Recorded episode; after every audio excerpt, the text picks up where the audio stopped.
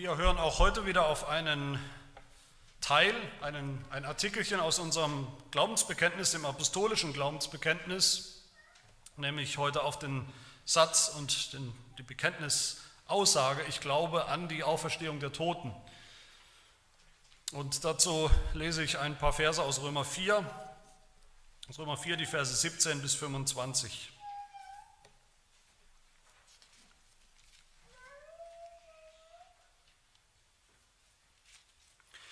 Da ist die Rede von Abraham, dem Vater der Gläubigen. Wie geschrieben steht, das Versprechen, das Gott ihm gemacht hat, ich habe dich zum Vater vieler Völker gemacht. Vor Gott, dem er glaubte, der die Toten lebendig macht und dem ruft, was nicht ist, als wäre es da. Er, Abraham, hat da, wo nichts zu hoffen war, auf Hoffnung hin geglaubt, dass er ein Vater vieler Völker werde. Gemäß der Zusage, so soll dein Same sein. Und er wurde nicht schwach im Glauben, zog nicht seinen Leib in Betracht, der schon erstorben war, weil er fast hundertjährig war, auch nicht den erstorbenen Mutterleib der Sarah. Er zweifelte nicht an der Verheißung Gottes durch Unglauben, sondern wurde stark durch den Glauben, indem er Gott die Ehre gab und völlig überzeugt war, dass er das, was er verheißen hat, auch zu tun vermag. Darum wurde es ihm auch als Gerechtigkeit angerechnet. Es steht aber nicht allein um seinetwillen geschrieben, dass es ihm angerechnet worden ist, sondern auch um unseretwillen, denen es angerechnet werden soll, wenn wir an den glauben, der unseren Herrn Jesus Christus aus den Toten auferweckt hat. Ihn, der um unserer Übertretungen willen dahingegeben und um unserer Rechtfertigung willen auferweckt worden ist.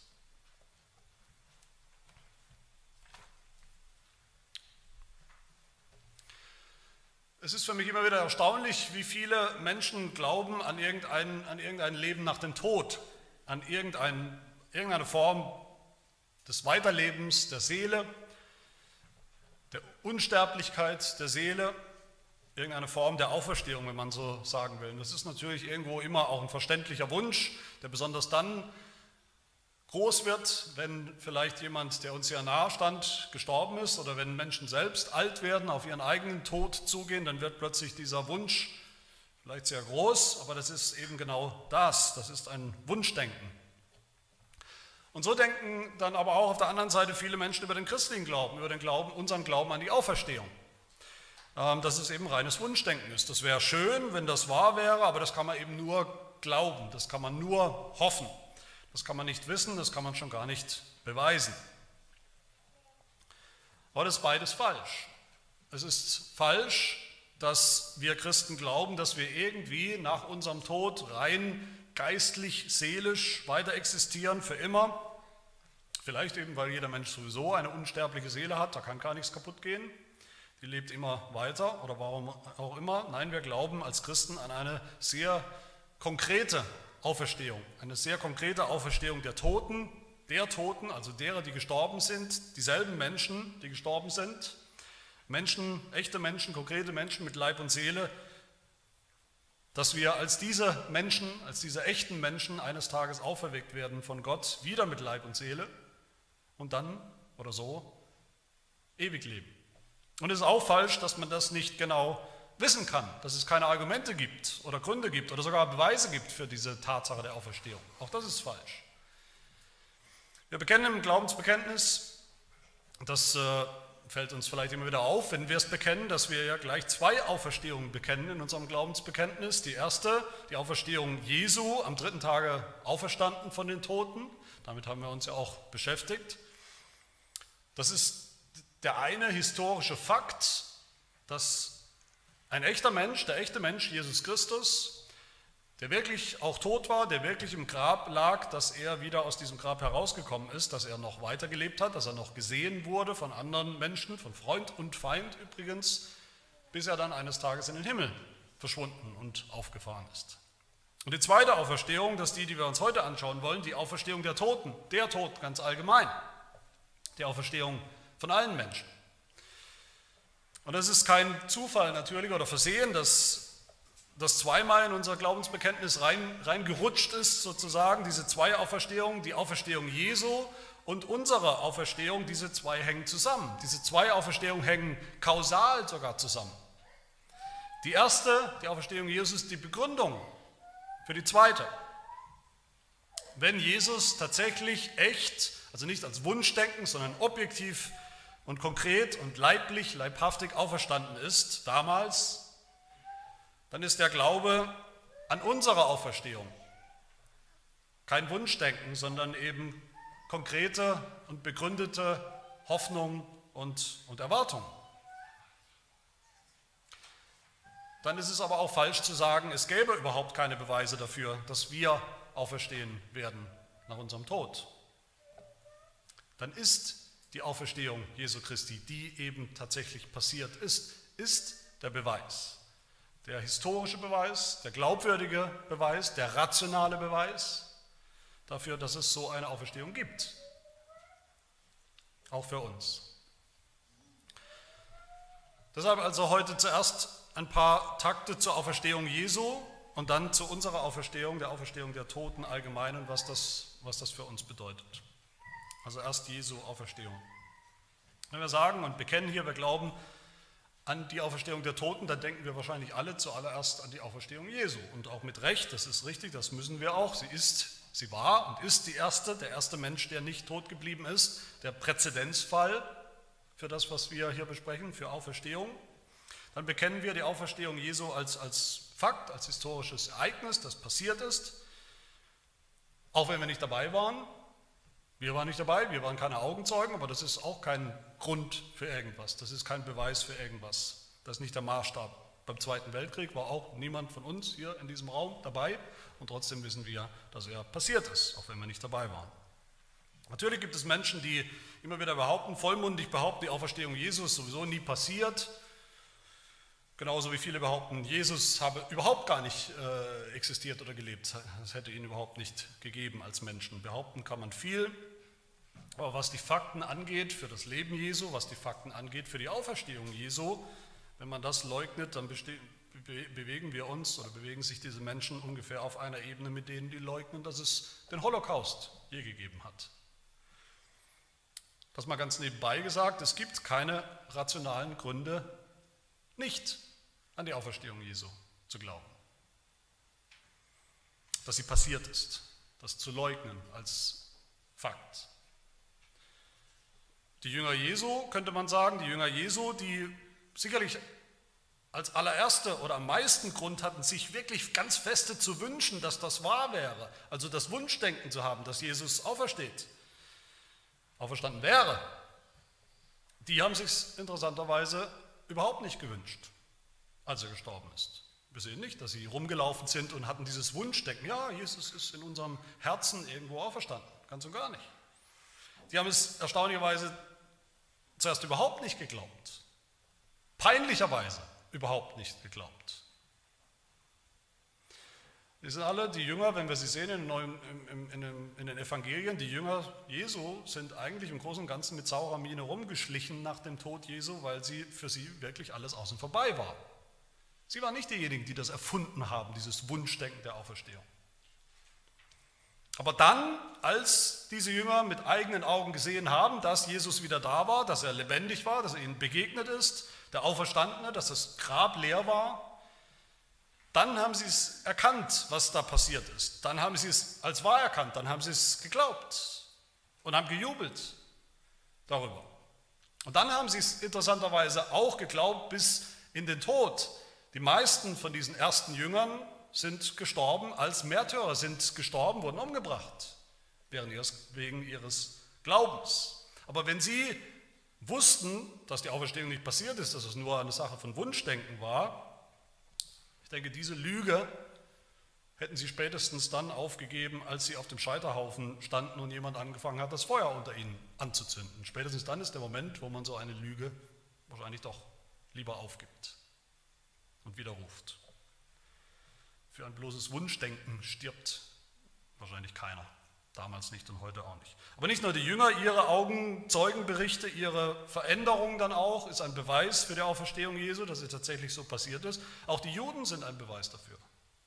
Die Juden, die interessanterweise völlig ratlos waren, was da passiert ist nach dem Tod Jesu, drei Tage später, am dritten Tag. Die Juden haben sich komischerweise nicht bemüht, rumzugehen und mit jedem angeblichen Augenzeugen zu reden und ihn zu überzeugen, dass da nichts passiert ist. Sie wussten, dass da was Komisches passiert ist nach den Zeugnissen der Evangelien. Dass da irgendwas Komisches, Unerklärliches passiert sein musste. Und selbst die Römer, die römischen Soldaten, haben versucht zu vertuschen. Sie haben versucht zu vertuschen, dass das Grab leer war. Sie haben nicht gesagt, das Grab war nicht leer, sie haben versucht zu vertuschen die Tatsache, dass es leer war. Wenn sie gewusst hätten, dass Jesus wirklich nicht auferstanden ist, dann hätten sie auch nichts vertuschen müssen, keine, keine Lügengeschichten erfinden müssen darüber, dass der Leichnam gestohlen wurde oder was auch immer, dann hätten sie völlig entspannt sein können, wenn sie genau wussten, das ist nicht passiert.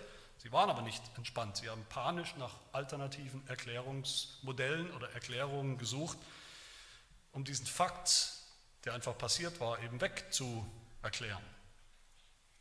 Die Auferstehung Jesu ist wirklich passiert, ein Wunder, ja, natürlich ein Wunder, aber eben auch als, können sagen, objektiver, nachprüfbarer Fakt in der Zeit, in der Geschichte.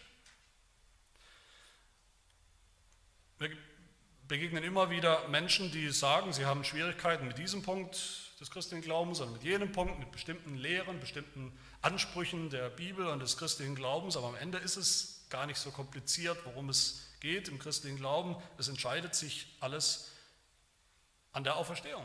Wenn die Auferstehung wahr ist,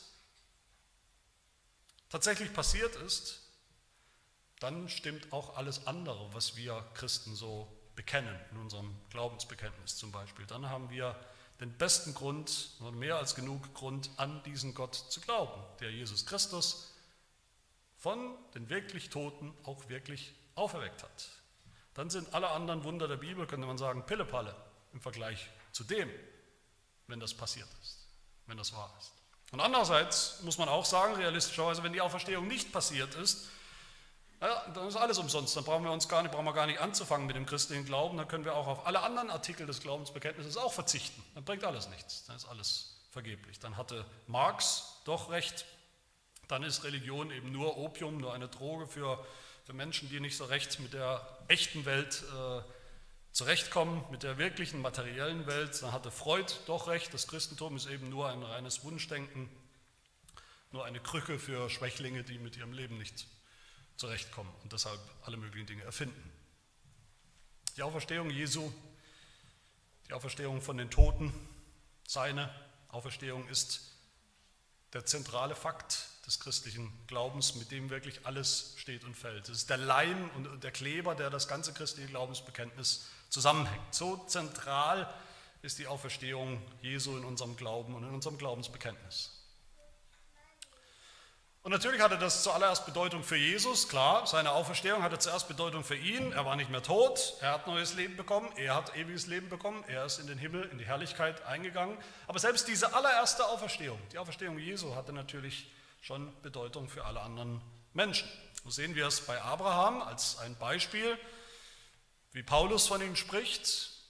Über Abraham, wir erinnern uns, Abraham nicht irgendeine alte, obskure Figur aus dem Alten Testament, mit der wir nichts mehr zu tun haben. Abraham, das Vorbild und der Vater aller Gläubigen. Und von ihm spricht Paulus in Römer 4, wir haben das gelesen, Abraham sollte glauben, Gott hat ihm versprochen, dass er ihm einen, einen Sohn schenken wird. Obwohl Abraham schon steinalt war, biologisch über diese Zeit, wo man eben noch Kinder zeugen kann, seine Frau Sarah auch schon steinalt war. Und Abraham hat das geglaubt. Abraham hat Gott vertraut, dass da ein Sohn kommen wird. Warum? Wie geht das? Was war seine Logik? Seine Begründung? Abraham glaubte dem Gott, schreibt Paulus in Römer 4, 17, der die Toten lebendig macht. Und dem ruft, was nicht ist, als wäre es da. Dem rufen, was nicht ist, als wäre es da. Und dann ist es da, das erinnert uns natürlich woran? An die Schöpfung. Da war noch nichts, da war rein gar nichts und Gott hat gerufen, als wäre es da und dann war es da, die Schöpfung. So ist Gott. Das ist seine schöpferische Kraft und Macht. Gott ruft das, was nicht ist, und dann existiert es. Und dieser Schöpfergott hat Abraham gesagt oder geglaubt oder gedacht, wenn er das kann, aus dem Nichts etwas schaffen, dann kann er auch das andere. Dann kann er auch die Toten wieder lebendig machen. Dann kann er die Toten rufen, als wären sie wieder lebendig und dann werden sie lebendig. Und wenn er das kann, kann er auch dem unfruchtbaren Abraham und seiner unfruchtbaren Frau Sarah aus dem Nichts sozusagen einen Sohn schenken, erwecken. Wenn er das kann, kann er sogar auch dem Abraham seinen Sohn Isaac, als er dann da ist, seinen Sohn Isaac, den er opfern soll, wieder zurückgeben durch die Auferweckung von den Toten. Das heißt ganz einfach, Abraham hat geglaubt, dass Gott Wunder tun kann. Echte Wunder. Das Wunder der Schöpfung, Leben aus dem Nichts, das Wunder der Auferstehung, Tote, die wieder lebendig werden dass Gott das kann. Römer 4, 21. Abraham war völlig überzeugt, heißt es dort, dass Gott das, was er verheißen hat, auch zu tun vermag, tun kann, weil er so ist, weil er allmächtig ist. Und wenn er es einmal konnte, bei einem, dann kann er es auch öfter. Wenn er es bei Abrahams verheißenen Sohn Samen tun kann, kann er es auch bei anderen Menschen, so die Logik.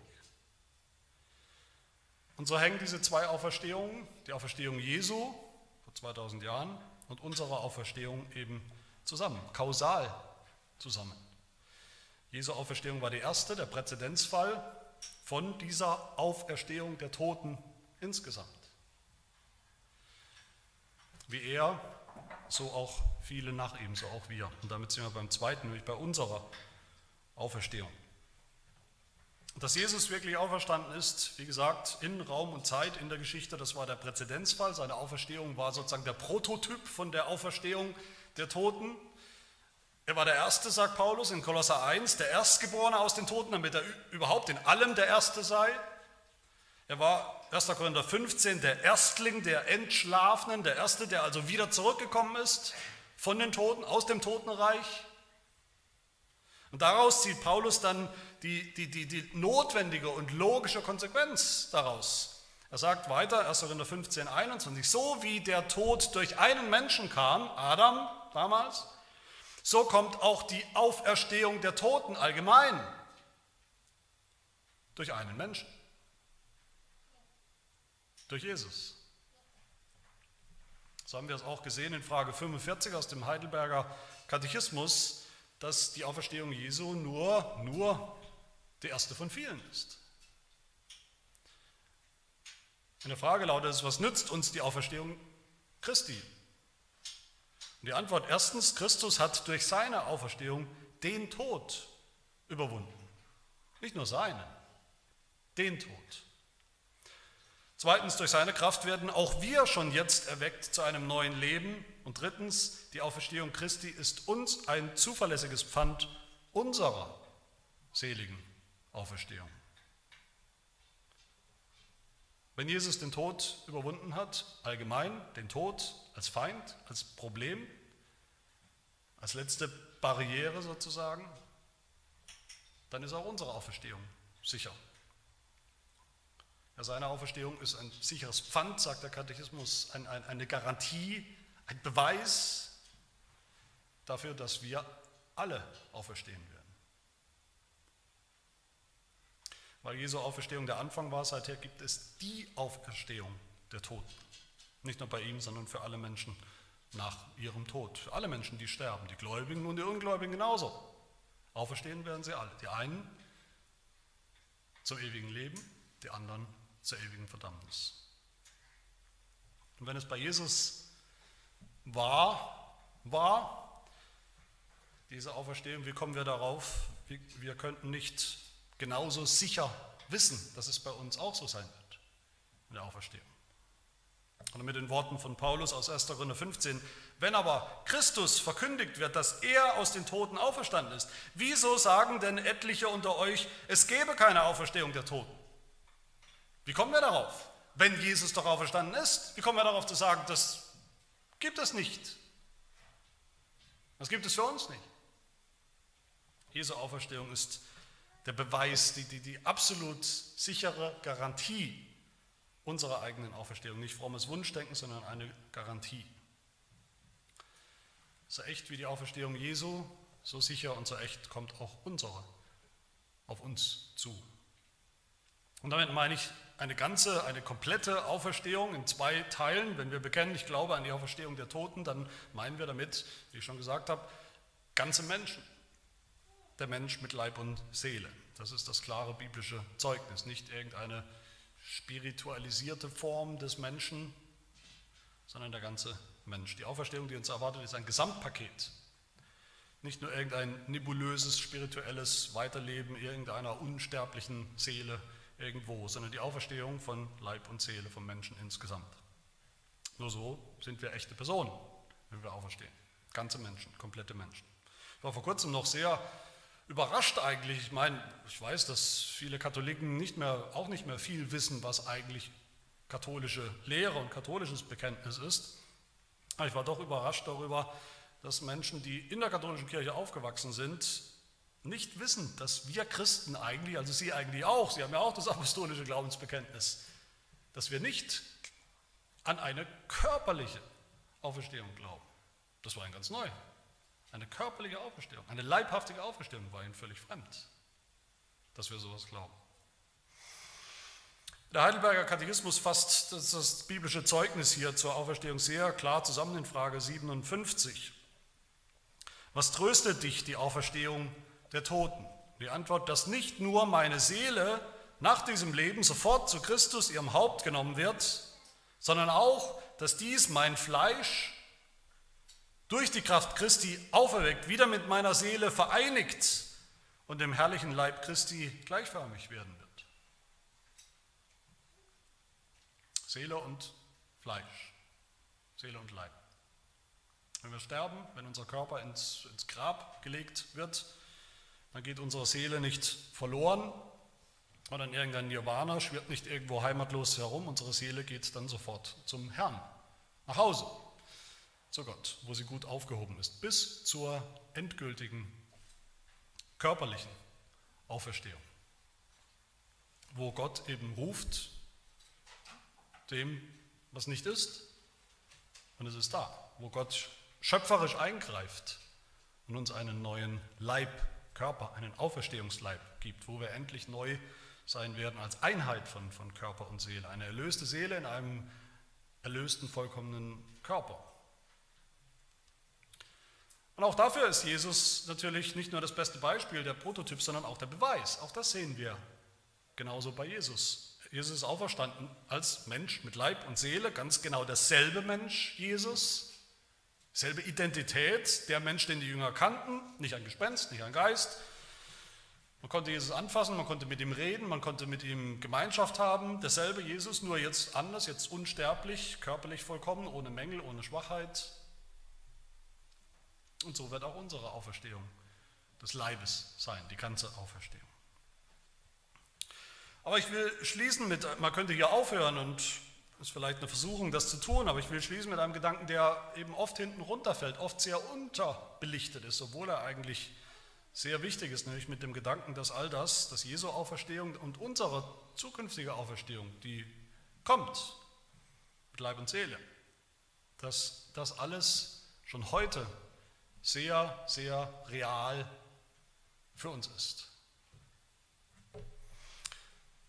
Man könnte meinen, und so denken auch viele Menschen, das werfen, den, das werfen viele Menschen den Christen vor, dieser Glaube, den wir haben, der Glaube an die Auferstehung, an das Leben nach dem Tod, das ist eben ein Fakt, der nur für die Zukunft relevant ist. Das betrifft uns jetzt natürlich nicht, das kommt irgendwann, das ist eine Vertröstung ins, aufs Jenseits, auf das, was danach kommt, aber mit heute hat das nichts zu tun. Da ist natürlich was Richtiges dran. Die Auferstehung, um die es hier geht, die Auferstehung der Toten, die kommt noch. Da machen wir nicht einfach so, als wäre die jetzt schon da. Die ist nicht da, die kommt, weil wir jetzt den neuen Leib noch nicht haben, weil wir noch nicht im Himmel sind. Das kann man nicht vorwegnehmen. Die kommt, wann sie kommt.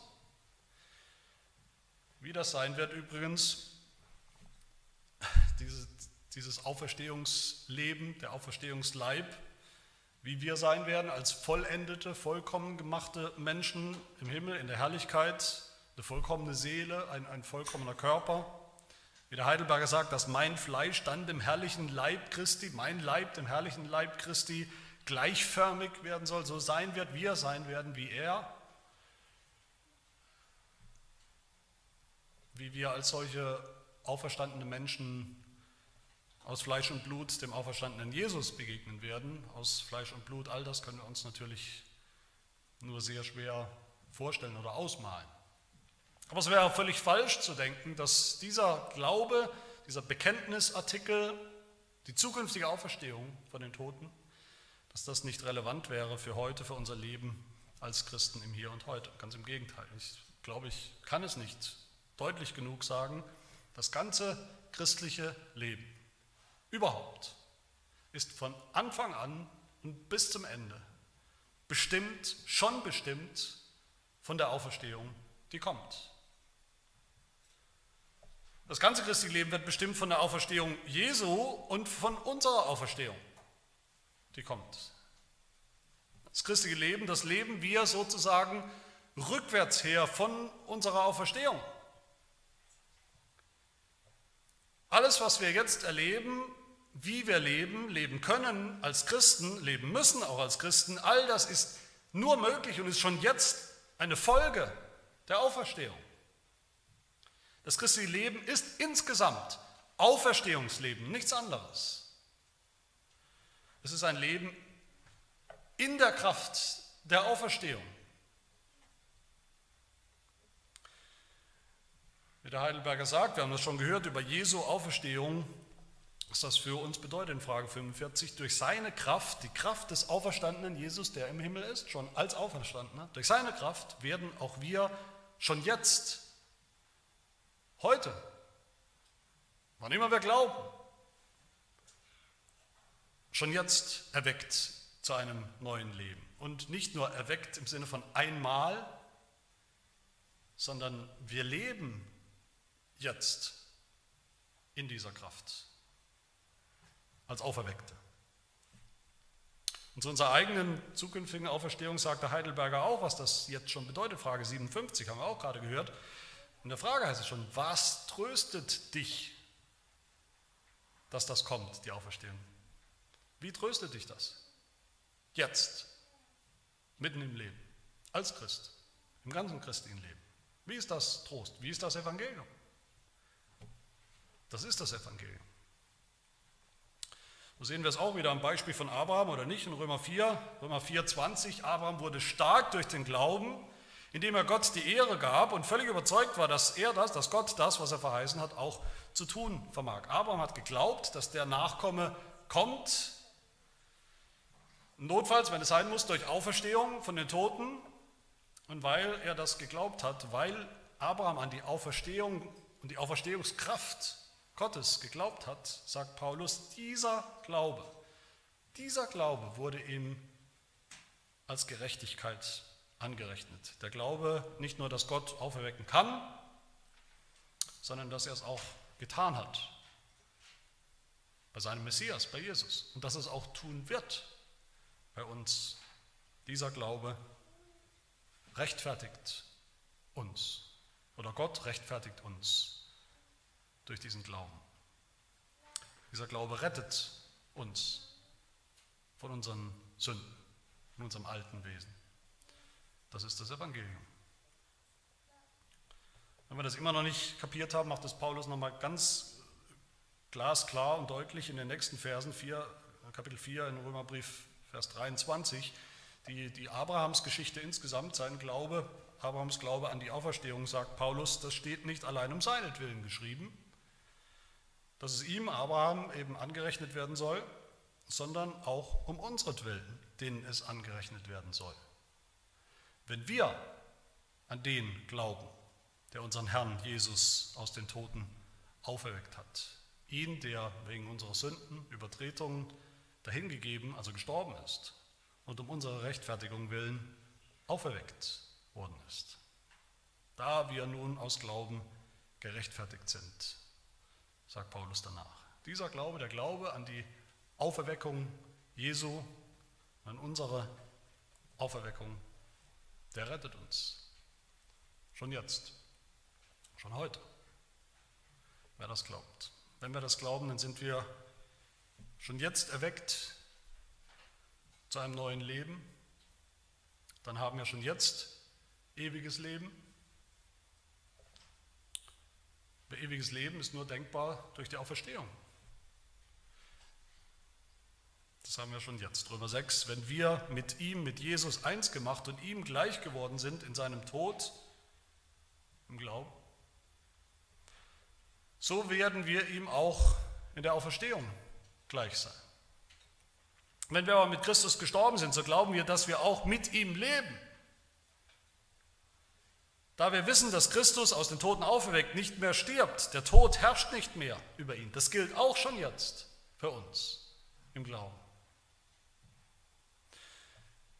Diese, diese Kraft der Auferstehung, diese Kraft des Heiligen Geistes, der eben alles neu macht, die erleben wir im, im christlichen Leben eben schon heute und jeden Tag. Es gibt kein christliches Leben ohne diese Kraft. Ist die Grundlage für unser Leben im Glauben. Jeden Moment. Das beginnt schon bei der Wiedergeburt, beim Anfang des Glaubens, des christlichen Lebens. Wiedergeburt ist Auferstehung. Und dort recht der Lehre gesagt im vierten Punkt, Artikel 12, das ist die in der Schrift so herrlich verkündigte Wiedergeburt, die neue Schöpfung, die Auferweckung von den Toten. Die Wiederbelebung. Sie ist eine völlig übernatürliche, äußerst mächtige und gleichzeitig sehr angenehme, wunderbare, geheimnisvolle und unaussprechliche Wirkung. Eine Kraftwirkung, nicht kleiner oder geringer als die Schöpfung selbst aus dem Nichts und als die Auferweckung der Toten. Alle, die in deren Herzen Gott auf diese wunderbare Art wirkt, werden auch ganz sicher unfehlbar und wirkungsvoll wiedergeboren und glauben auch tatsächlich. Dann wird der erneuerte Wille nicht nur von Gott getrieben und bewegt, von Gott angetrieben, handelt er dann auch selbst. Das beschreibt das christliche Leben. Deshalb ist es auch richtig zu sagen, dass der Mensch, der diese Gnade empfangen hat, selbst glaubt und sich bekehrt. Menschen fangen an zu glauben, wenn sie wiedergeboren werden, wiedergeboren sind, geistlich geboren werden. Und das ist unsere geistliche Auferstehung, nichts weniger als das. Und die ist auch echt und real, nicht ein Wunschdenken. Aber diese Auferstehungskraft, die erleben wir nicht nur einmal am Anfang des Glaubens, sondern die trägt uns auch durch unser ganzes Glaubensleben, jeden Tag. Sie ist die Kraft für alles, für jeden Tag des Glaubens, für jeden Tag der Heiligung. Nochmal Römer 6, wo Paulus schreibt, so wie Christus durch die Herrlichkeit des Vaters aus den Toten auferweckt worden ist, so dürfen und sollen und können auch wir in einem neuen Leben wandeln. Jeden Tag. Jetzt schon.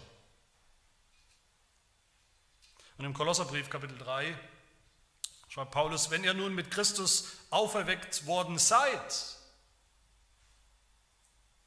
seitdem wir glauben, so sucht das, was droben ist, wo der Christus ist, sitzend zur Rechten Gottes, trachtet nach dem, was droben ist, nach allem, was neu ist, nach dem Auferstehungsleben.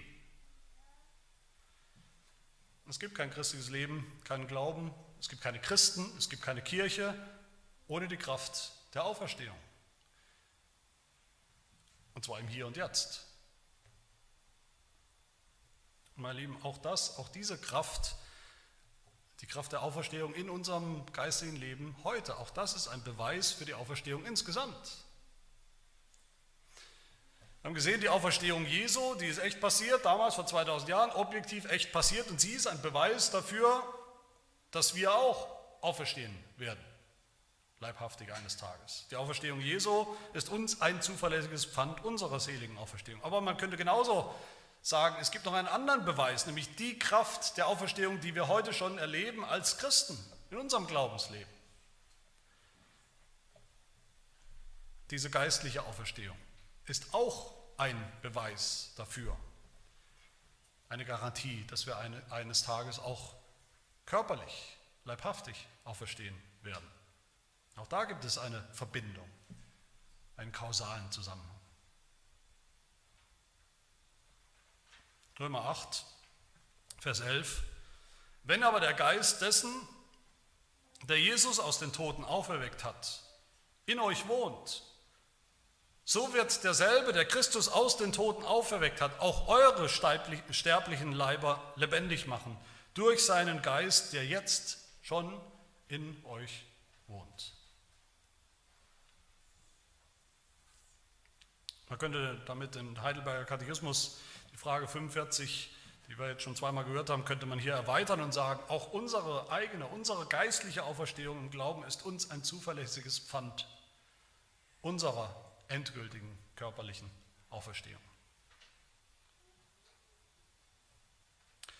Und deshalb gibt es auch nicht den kleinsten, den geringsten Grund zu zweifeln an der Auferstehung, die uns erwartet. Ganz im Gegenteil, wir erleben sie ja schon jetzt, zumindest geistlich erleben wir sie. Das ist aber auch echt, das ist auch konkret.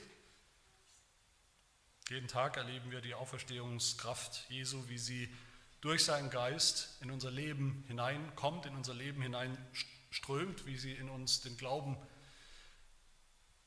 entstehen lässt und den Glauben stärkt, wie sie uns Kraft gibt, im Gehorsam Kraft gibt, gegen die Sünde zu kämpfen, Kraft gibt, Gott, Gottes Wort beim Wort zu nehmen, dass wir wie Abraham, wie es von ihm heißt, eben stark werden durch den Glauben, indem wir Gott die Ehre sind und überzeugt sind, dass Gott das, was er verheißen hat, auch tun kann und tun wird. Dass wir wissen, dass dieses mein Fleisch durch die Kraft Christi eines Tages wieder mit meiner Seele vereinigt und im herrlichen Leib Christi gleichförmig werden soll. Liebe Gemeinde, ein Punkt, wo wir das ganz besonders sehen, ganz besonders deutlich sehen und erleben, das ist das Mahl des Herrn. Das ist das Herrnmahl. Das Herrnmahl ist Speise und Trank für unseren Glauben. Das Herrnmahl ist der Ort und die Zeit, sagt der Heidelberger, wo Jesus Christus selbst meine Seele, Frage 75, meine Seele mit seinem gekreuzigten Leib und vergossenen Blut ganz gewiss zum ewigen Leben speist und tränkt aber Jesu Leib zu essen und, und sein Blut zu trinken im Herrnmal, im Glauben, das bedeutet nicht nur sein Leiden und Sterben anzunehmen,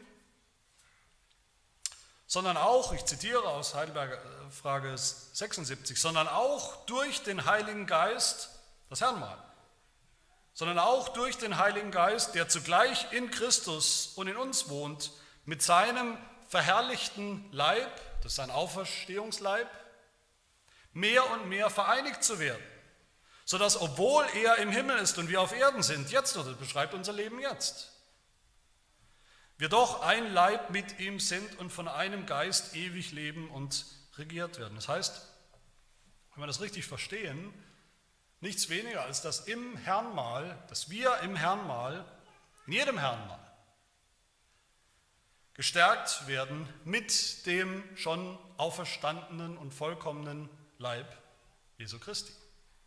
Mit seiner Auferstehungskraft. Bis wir selbst so einen Auferstehungsleib bekommen am Ende. Bis unser Leib dem herrlichen Leib Christi gleichförmig sein wird im Himmel. Lasst uns das glauben. Lasst uns das glauben mit Gewissheit und mit Freude, mit Vorfreude. Und lasst uns dann auch so leben, als Auferstandene, geistlich Auferstanden und lasst uns auch so gleich das Herrn mal begehen und das Herrn mal verstehen. Amen. Wir wollen beten. Herr, wir danken dir für das Wunder der Auferstehung, dass unser Herr Jesus Christus nicht im Tod geblieben ist, der Tod ihn nicht halten konnte, sondern dass er selbst auferstanden ist, dass er so den Tod überwunden hat für sich und für uns, ja, dass er so zum Lebensspender, zum lebensspendenden Geist geworden ist, der uns das ewige Leben erkauft hat und schon geschenkt hat.